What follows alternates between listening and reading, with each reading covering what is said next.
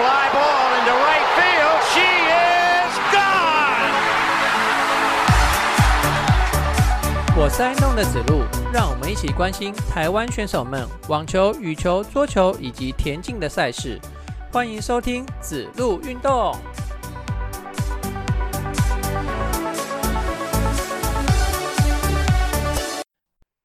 欢迎收听子路运动第十六集节目，我是爱弄的子路。最近亚洲最重要的赛事就是亚运会了哈，在十月八号的时候已经结束了。那一个赛事的结束啊，正是另外其他赛事的开始啊，所以我们世界才会这样生生不息的一直向前走。同时啊，那国际社会也在这几天。有了呃比较悲惨的事情发生啊，就是呃以色列被哈马斯武装集团给攻击了哈。那我们呢啊也是处在一个关系复杂的国际社会里面哦，那所以我们就更需要体育赛事来抚慰我们的心灵啦。好啦，那我们就赶快来延续上周节目的内容啊。上周节目里面呢，嗯有更新到十月一号礼拜天为止的赛况哦。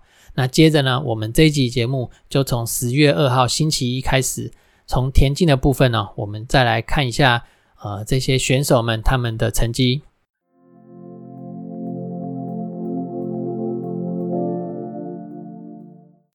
首先呢，十月二号啊，展开的第一项运动就是十项全能。那十项全能呢，我节目里面先来介绍一下十项全能啊，它是哪十项运动呢？就是。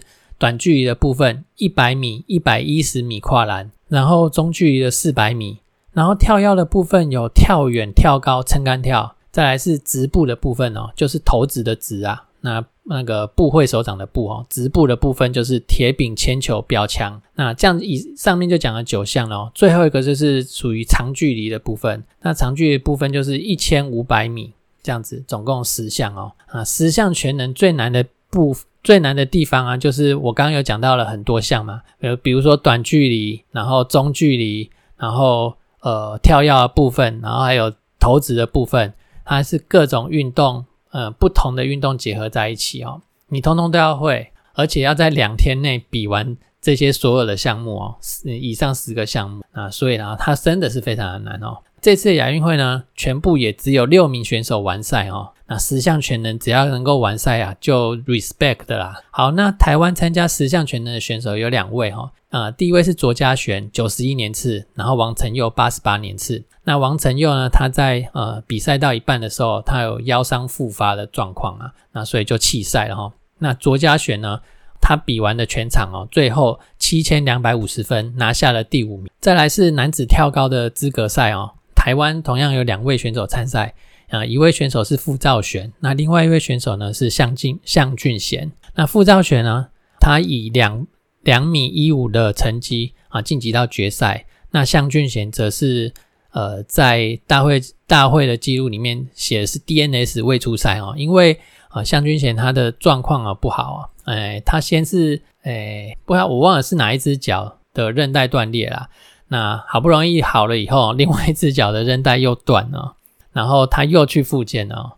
那所以就呃，他又太赶着要参加这个比赛啊，所以呃，他整个的调整状况都不好哈。最后呢，他就选择放掉这个比赛啊。那他还想要向奥运扣关啊。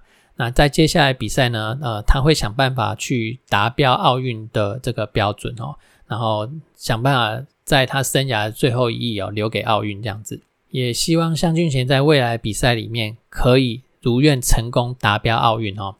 好，那傅兆璇呢？傅兆璇对，一个是傅兆璇，一个是向俊贤哦，都有点押韵哦。好，傅兆璇的部分两米一五晋级到决赛，那他在决赛部分跳出两米一九哦，最后呢就以第六名的成绩作收哦。那第一名的成绩呢是两米三五哦，这样子比起来大概差了这样个二十呃十几公分呐。傅兆璇他的个人最佳成绩呢，则是在二零二三年的全大运所缔造的两米二五哈。那这到这个这次亚运的第一名两米三五还差了十公分哦。那傅兆璇还很年轻啊，九十一年次哦，那还有机会哦，再继续的这个成长，然后挑战下一次的亚运会哈。好，那下一个运动是。男子四乘一百接力的预赛，那我们在这个预赛里面呢，哎，不对，我要先把四名的选手先讲一下 啊。那个四乘一百的一四乘一百米的接力嘛，四位选手分别是魏泰森、陈文博、杨俊汉跟王伟旭哈。好，那这四名选手所缔造出来的成绩是三十九秒八一，然后分组第四名，那择优晋级到了决赛里面去哈。那因为分组是前三名可以晋级啊哈，那有两组嘛，那这样晋级了六个六个名额，那最后还有两个名额呢，则是呃以成绩来选定看看。呃，这两组除了前三名以外的成绩，谁比较好就谁晋级这样子。那我们的呃男子四乘一百米的接力呢，我们就晋级到决赛里面啊。在决赛里面呢，我们又成绩又进步了，三十九秒二八。那这个成绩呢，最后就是第六名坐收啦。但是这边要提一下，我们决赛的第四棒由王伟旭换成了林玉堂。接下来一个项目是四百米的跨栏预赛。那这个项目有两名选手参加哦，第一位选手是陈杰，再来是彭明阳哦。那这两名选手呢，陈杰五十秒八五，然后分组第四遭到淘汰了哦。在彭明阳的部分呢，他四十九秒八八，分组第三啊，这是前两名可以晋级到后面的决赛啊，但是分组第三则又晋级到这个决赛里面去了哦。那彭明阳在呃四百米的跨栏决赛里面呢，跑出了五十秒九七哦。第五哎不 第七名做收哦，他个人个人记录是四十八秒六二哈，这离他的个人记录还差了两秒多的时间哦。那主要就是因为呃呃彭明阳到了那个杭州去的第二天啊，就新冠肺炎呐，那嗯一个人生病了，你的你一定是没办法发挥自己最好的状态嘛哈啊辛苦这些运动员的啦，唉。这个没办法，那遇到这个新冠肺炎呢？好啦，接下来我们看下一个项目是女子撑杆跳高的决赛哦。那这个参加的台湾选手是沈怡如啊，她最后的成绩是刚好四公尺，第七名坐收。那第一名的成绩呢是四公尺六三哦。好，然后女子跳远的决赛啊，参加的选手是林子琪，他的成绩是五米七七哈，第十一名坐收哦。第一名的成绩呢是。六米七三哦，这个几乎相差了快要一公尺哦，这距离还有点远啊。下一个项目是男子两百公尺决赛哦，参加的选手是杨俊汉啊，的成绩是二十秒七四哈，拿到了铜牌啊，这是我们在田径里面少数拿到的奖牌哈。哎，我印象中好像有别面吗？好像只有这一面哈，我印象中好像只有这一面。那恭喜杨俊翰哦。再来，呃，比赛进入到十月三号礼拜二的比赛哦。第一个项目是男子四乘四百公尺接力的预赛。那四名选手哦，这四名选手分别是陈建荣、葛吴彦明、林仲威还有于承义。他们的预赛成绩呢是三分零八秒二八，但是在大会记录里面是没有成绩的，呃，因为他们他们被 disqualify 了，呃，赛道违规哦，可能是。第一棒接给第二棒的时候，它内线有就是踩到里面的线了啦，然后有造成违规哦，所以就被 disqualify 掉啦。好，呃，接下来一个项目是女子跳高的决赛，那参加的选手是李晴晴跟林佩萱。那这两位选手，呃，李晴晴是国内的纪录保持人，那林佩萱呢，则是台湾最强的国中生。那李晴晴她跳出了一米七五哦。那林佩萱同样跳出了一米七五，那不同的是李晴晴是第一跳就成功啊，林佩萱是第三跳才成功哦，所以两个人就分别获得了第七名跟第十一名啦。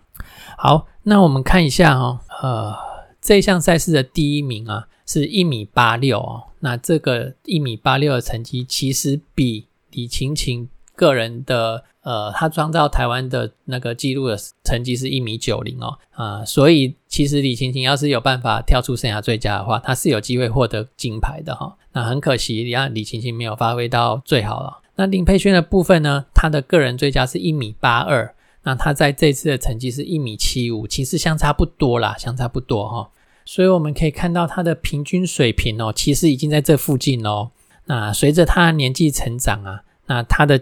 他的经验啊，还有他的呃肌肉的强度啊，都会跟着成长嘛，哈，所以我们可以很期待哦，林佩萱她继续挑战她个人的最佳成绩，也会让她呃有机会可以在这个亚洲的跳高的赛场上哦，呃有机会啊放光芒啊哈。毕竟林佩萱她是九十六年次的哈，未来还很有机会哦哈。好，那我们下一个项目呢是男子三级跳远的决赛哦，参加的选手是李允成啊，他的成绩呢是十六米一七哦，第六名收场。那第一名的成绩呢是十七米一三哦，那相差了大概一公尺左右哦。啊，李允成九十年次的哦，哎，这样子几岁？大家可以自己算一下，二十二岁左右哈。啊，这相差一公尺左右，呃，看看有没有机会呃再成长喽哈。那女子标枪的决赛哦，两名选手朱品轩跟李慧君哦，那两个人成绩分别是五十四米九三跟五十一米五四哦，第七名跟第九名收场啊。那第一名的的成绩是六十二公尺九二哈，比啊比我们第七名的朱品勋呢啊大概多了八公尺左右哈。好，那然后男子标枪的决赛，男子标枪的决赛，台湾同样有两名选手参赛哦，郑少春还有黄世峰哦。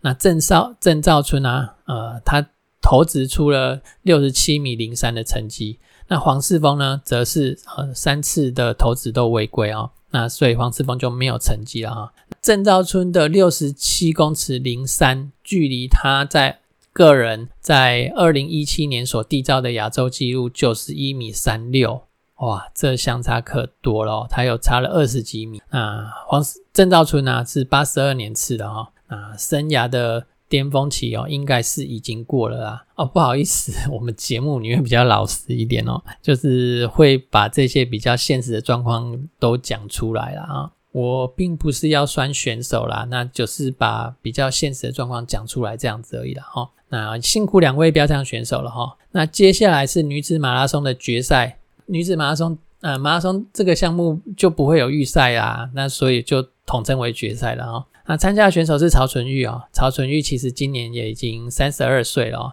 他是八十年次的哦。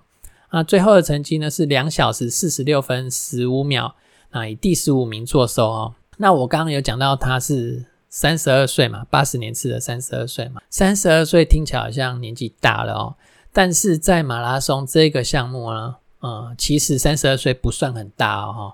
为什么？我讲给你听哦。第一名的成绩是两小时二十六分一四，然后前三名的成绩呢都在两小时半之内完赛哦，一二三名都在两小时半内完赛哦，这成绩真的是很夸张哦。呃，甚至台湾的男子选手去，哎，应该说台湾的男子选手有办法跑在两小时三十分内的也都不多哦。好，那重点在年纪嘛，我刚刚讲年纪，第一名的选手呢是八零的。八零的选手，他已经三十岁了哦，今年三十岁了。那第二名呢是中国的选手，他二十七岁了。那第三名吉尔吉斯的选手，他已经三十三岁了哈。那我们就可以看到，哎，马拉松的选手他的年纪似乎是比较大一点，还是可以跑哈。因为马拉松是一个耐力的运动啊哈。那耐力的运动呢，你年纪大一点，你只要哎，你年纪大一点还是可以撑得住的哈。那以上呢就是。这个田径的部分啊，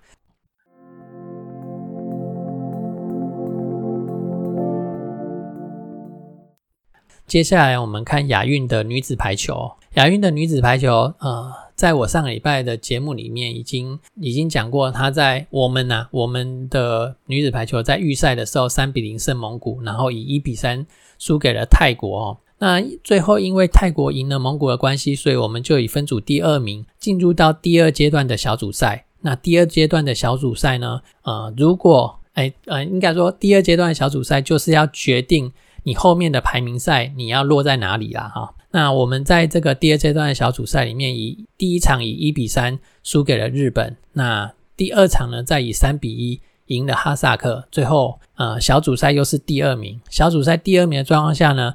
我们就是打五到八名的排名赛啊，五到八名的排名赛哦。那在这个五到八名的排名赛里头呢，我们先以三比一胜了北韩。那赢了北韩之后，我们就打五六名的决定赛了。好，那在五六名的决定赛里头，我们以零比三输给了南韩，最后就以第六名来做收哦。那这是呃女子排球的部分。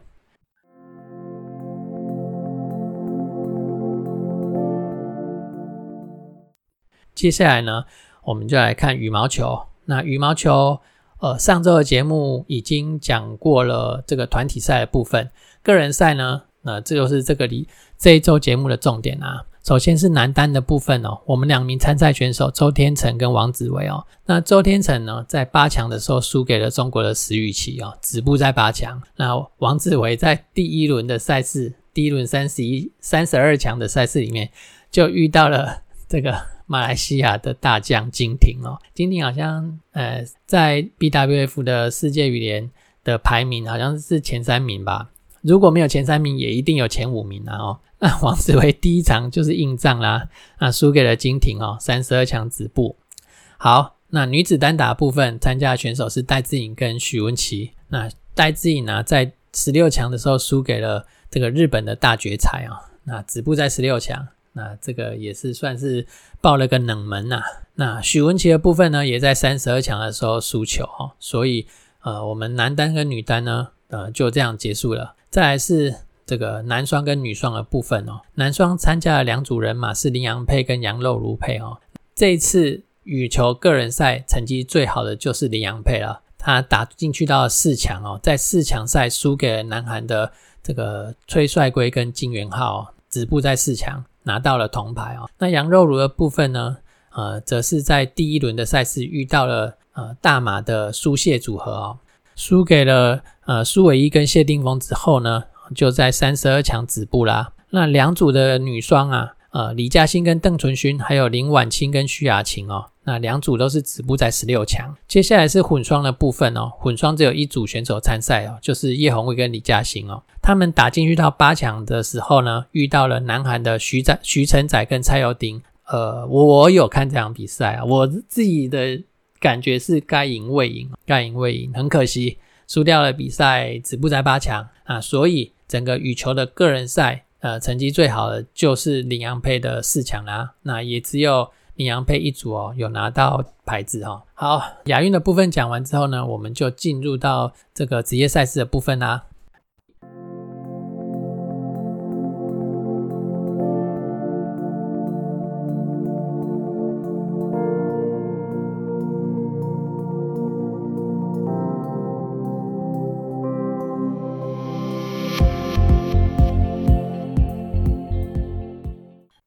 首先呢，我们来看一下职业网球部分哦。这些网球选手哦，在亚运拿到了很好的成绩哦。接着呢，他们就把这股气势哦，延续到职业赛场上哦。我们先来看一下这场比赛是一千等级的哦，哦，超高的哦。上海大师赛哦，有四位选手参加，这四位选手就是呃，有去打亚运的这四位选手哈，许玉秀、吴东林、庄吉生还有曾俊欣。老实说，他们四个人的个人世界排名哦，都还不算多显赫啦。那最好的就是徐玉修一百八十几还是一百九十几名的世界排名嘛，哈。那吴东林在两百名左右，庄吉生呃超过了两百五十名吧，我印象中。那郑俊兴现在是三百多名的成绩哦。那依照他们这四个人的世界排名，参加这种一千分等级的的赛事，一定得从户外赛开始打起啊。那吴东林跟庄吉生呢，呃，都分别在这个户外赛的最终轮跟第一轮的时候止步了。哦。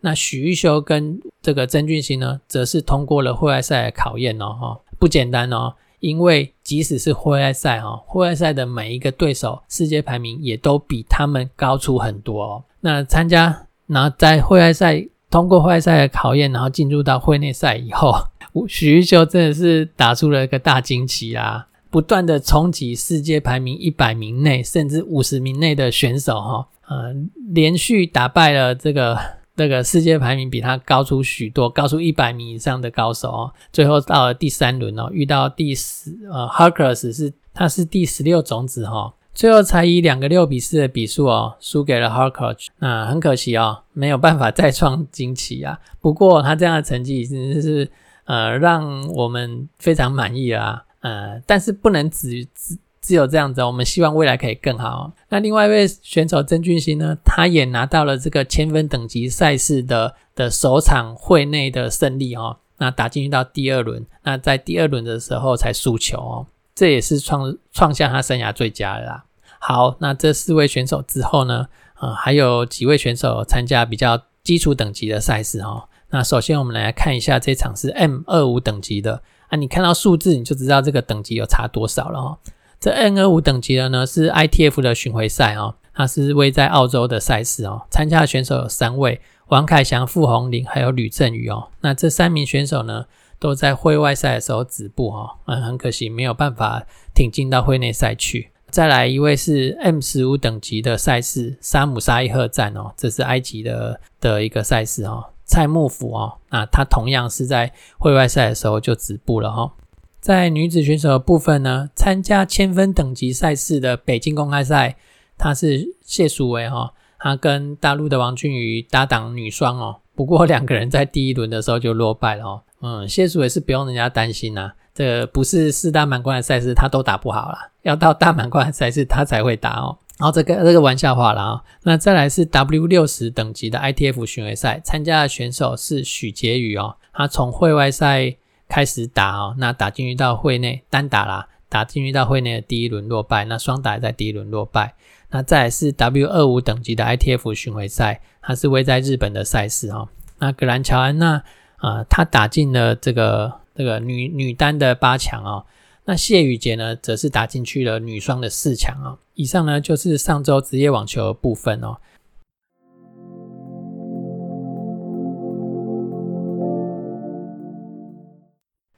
接下来我们来看一下 BWF 的羽毛球赛事哦。BWF 的羽毛球赛事呢，呃，因为有亚运在举行的关系嘛，那上周进行的赛事就是比较。基础成绩的国际系列赛跟国际挑战赛啦。好，那我们就先来看国际系列赛的部分哦，因为这场比赛先打哈，它是十月三号开打的，一万美元的总奖金哦。那参加的选手不多，参加的选手不多，男生女生加起来总共也才五名选手参赛而已啊。那男单的部分呢，参赛的选手是王王宇凯跟李李许瑞，这两个名字都不常念到，哦，所以念起来有点饶舌哦。尤其是王宇凯哦，你记得我节目常常讲的，呃，有一个选手叫做黄玉凯吗？然后他的名字叫做王宇凯，呃，念中文的时候不像，但是英文的时候，他们两个名字的英文拼音一模一样，只有姓一个是黄，一个是王哦。这个害我在找资料的时候，我一直想说，诶，会不会是他把姓写错啦？其实是黄，不是王哦。那查了以后才知道，他的他的名字是中文名字是王宇凯哦。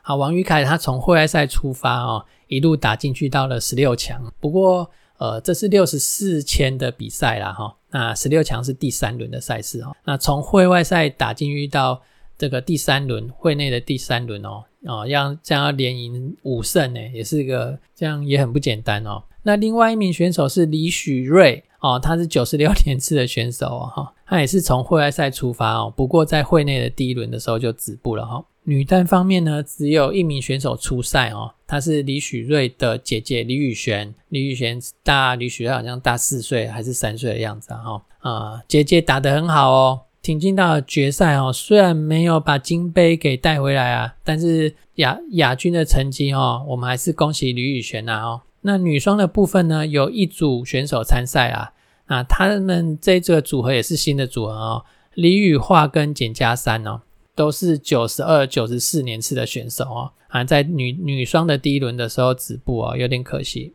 不过年轻选手嘛，啊，培养一些经验哈。混双的部分呢，则是有三组人马，这是三组人马。首先是李宇化的部分呢，他跟马来西亚选手组了一个混双的组合哦。啊，两个人打到十六强之后呢，呃，退赛了哦。我从签表上面看到是退赛，但是我不知道退赛原因是什么。接下来是简加三跟马来西亚选手的组合哈，那这个组合在三十二强第一轮时候止步。接下来另外一个组合呢是姐弟的组合哦，李宇璇跟李许瑞的组合，他们呢也是在三十二强的时候就止步啦。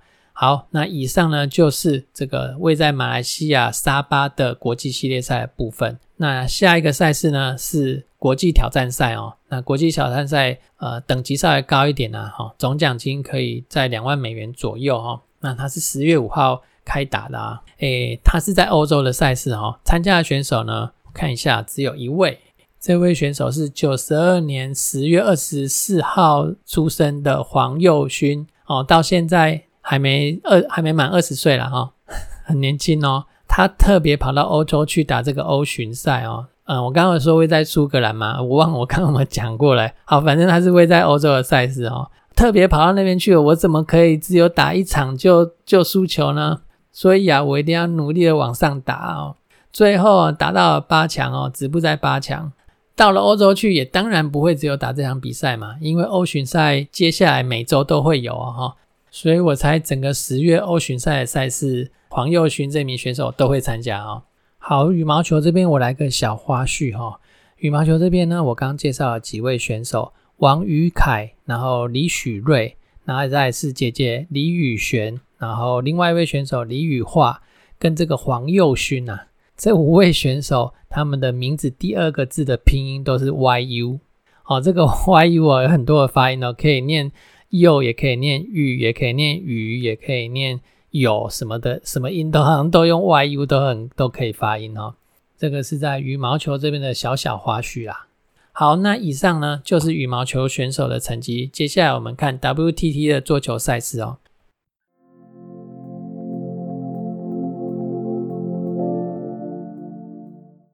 桌球赛事同样哦有两场赛事进行哦。第一场呢是支线赛，位在瑞典斯德哥尔摩的支线赛哦。呃，这是总奖金两万美元的赛事，男女单呢都是六十四千哦。参加的男选手只有一位哈，叶志伟，很可惜在会内的第一轮止步哈。那女子选手呢，则是有四名选手参赛哦。那成绩最好的是简彤娟哦，她在她打进去了会内的第三轮，再是郑先知跟黄瑜杰哦，那止步在会内的第二轮。黄兴这名选手呢，则是止步会内的第一轮哦。那女双呢，有一组选手参赛哦，郑先知跟简彤娟的组合。那很可惜啊，那止步在会内的第一轮哦。不过他们是从户外赛打进来的哈。那我比较好奇、比较有疑问的是哈，那既然有四名的女单选手参赛哦，简彤娟跟郑先知搭配的女双，为什么黄瑜杰跟黄兴你们也不搭配个女双，然后去打个女双赛事呢？因为我看了签表，哎，会外赛明明还有空缺嘛，还还可以让人报名进去打，那怎么反正都到那边去了，斯德哥尔摩，哎，很远呢，都到那边去了，就多打几场赛事嘛，哦，实在是有点好奇哈。啊，另外一场赛事呢，那是十月二号，同样是十月二号举行的那个球星挑战赛兰州站，哈，它是位在中国的赛事。那这场赛事的总奖金呢，是二十五万美元等级的。比刚刚那项支线赛哦的总奖金多了十倍哦。这场赛事总奖金二十五万美元，所以想当然会有很多的高手参赛了哈。台湾有参赛的男子选手有四名哦，这四名选手分别是庄智渊哦，他在第二轮的时候止步，然后高成瑞那算是那个庄智渊的桌球馆里面的这个大将啦，高成瑞他也在第二轮的时候止步。那另外我们黄彦成哦，这个是。我们亚运的选手也是全大运的选手哦，他的世界排名大概在一百一十名左右啊哈。那他第一轮面对的呢，同样是日本的亚运国手哦。啊，这名日本的亚运国手，他的世界排名一度高居在第十五名哦。他的名字是古村真金，古村真晴啊哈。那最后呢？那个黄彦成以直落三哦打掉了古古村真琴哦，那晋级到第二轮哦，那很可惜哦，止步在第二轮哦。不过他第一轮赛事哦，很让人激赏哦。接下来的另外一位选手是杨子怡哦，杨子怡是通过户外赛考验打进会内赛来的哦。不过在会内的第一轮的时候就止步了哈。接下来还有五位的女单的选手参赛哦。女单选手成绩最好的三位选手是刘欣怡、李李玉纯跟黄怡桦哦，他们都达到了女单的第二轮。再来陈思雨跟黄玉文呢，啊，这两位选手则是止步在女单的第一轮哦。好，男双的部分呢，杨子怡跟高成瑞哦，从会外赛出发哦，打进到会内的第一轮，止步在第一轮哦。然后女双呢，呃，陈思雨跟黄怡桦的组合哦。啊，他们止步在女双的第二轮。那以上呢，就是桌 WTT 桌球选手的成绩。节目的最后呢，感谢你收听我们的节目。如果你觉得我们节目还不错的话，欢迎你上泽泽募资平台抖内给我们五四三周会谈节目哦。如果你暂时没有这样的打算跟计划，也没有关系。你的收听呢，就是我们最大的支持。欢迎分享我们的节目给你的亲朋好友。如果呢有我们可以再改进的地方，欢迎告诉我们哦。我们下周见，拜拜。